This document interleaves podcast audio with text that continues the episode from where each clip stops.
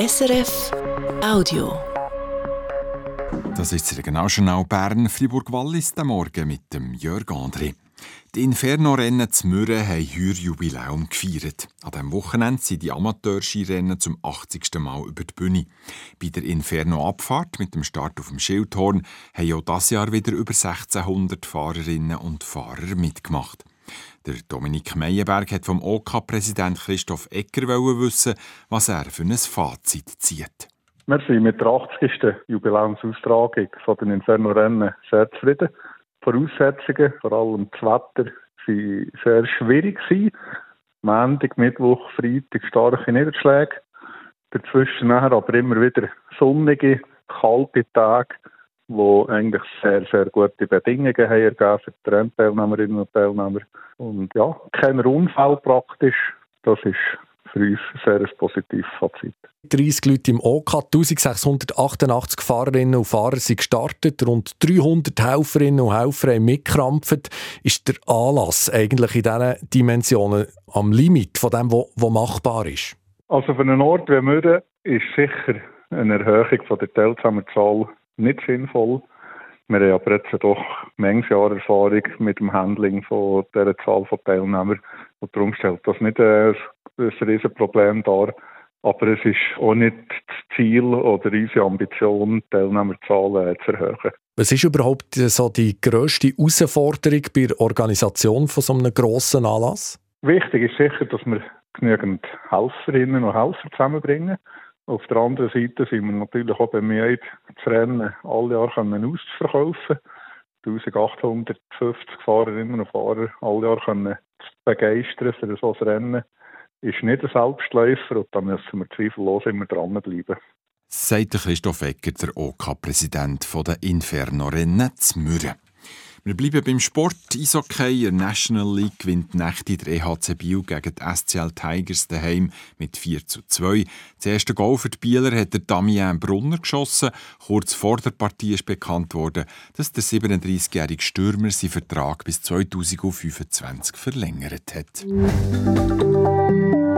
Gegen am 2. Februar ist Weltmurmelitag oder Groundhog Day, wie man in Nordamerika sagt. Wir sind beim Ruf in die Woche einem leicht schrägen Blick voraus. Der Matthias Baum stellt sich vor, wie das hier zu und her ging, wenn man auch im Kanton Bern den Groundhog Day würde zelebrieren Der Ruf in die Woche. Oh, das geben sagt ihr. Aber bevor ich euch sage, was da alles passiert, einfach noch für die, die es nicht so kennen. Am Groundhog Day knüppelst ein Murmeli, am besten aus seinem Bau raus und streckst es ans Tageslicht und siehst den Munk, sein Schatten, der ist die nächsten paar Wochen noch nicht mit Frühling, weil das Murmeli dann wieder liegen will. Wetterprognose auf der Basis von einem Nagetier also. Und jetzt zu dem, wie es hier ging, wenn wir das ummachen.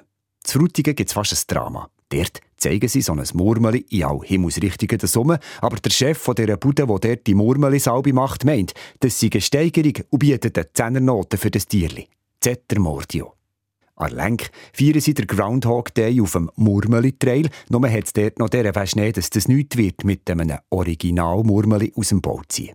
Dafür rennen halt King dort. Und der Snowli, wo sie als Trost schnell schnell von der Skischule hergefugt kassiert direkt den Schutti zu Viertel von einer gelsterten Mutter.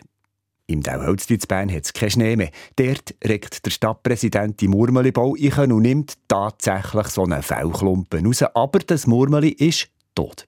Das kann passieren während dem Winter. Der Stadtpräsident sieht die gute Presse schon bach abrauschen und fragt die Zoodirektorin, ob man nicht auch einen Meersoll in die Luft recken aber die wird aus tierpsychologischen Gründen lieber nicht. Auch hier ein Eklat. Darum stelle ich mir vor, wir lassen den Groundhog Day bei denen in Nordamerika. Was? Wir haben das Murmeli-Spektakel über ihn exportiert. Bauernregeln. Wegen Maria Lichtmess. Mit einem Dachs oder Bär. Hier, gar nicht mit einem Murmeli. Ja gut, mit einem Bär wäre ich sofort dafür. Noch zum Wetter. Es gibt einen sonnigen Start in die Woche. Es hat höchstens ein paar Schleierwochen. Über dem Mittelland liegt am Morgen noch Nebel. Der löst sich aber im Verlauf des Tages meistens auf. Nach 1 Grad am Morgen früh wird es am Nachmittag mit rund 10 Grad wieder ziemlich mild. Das war ein Podcast von SRF.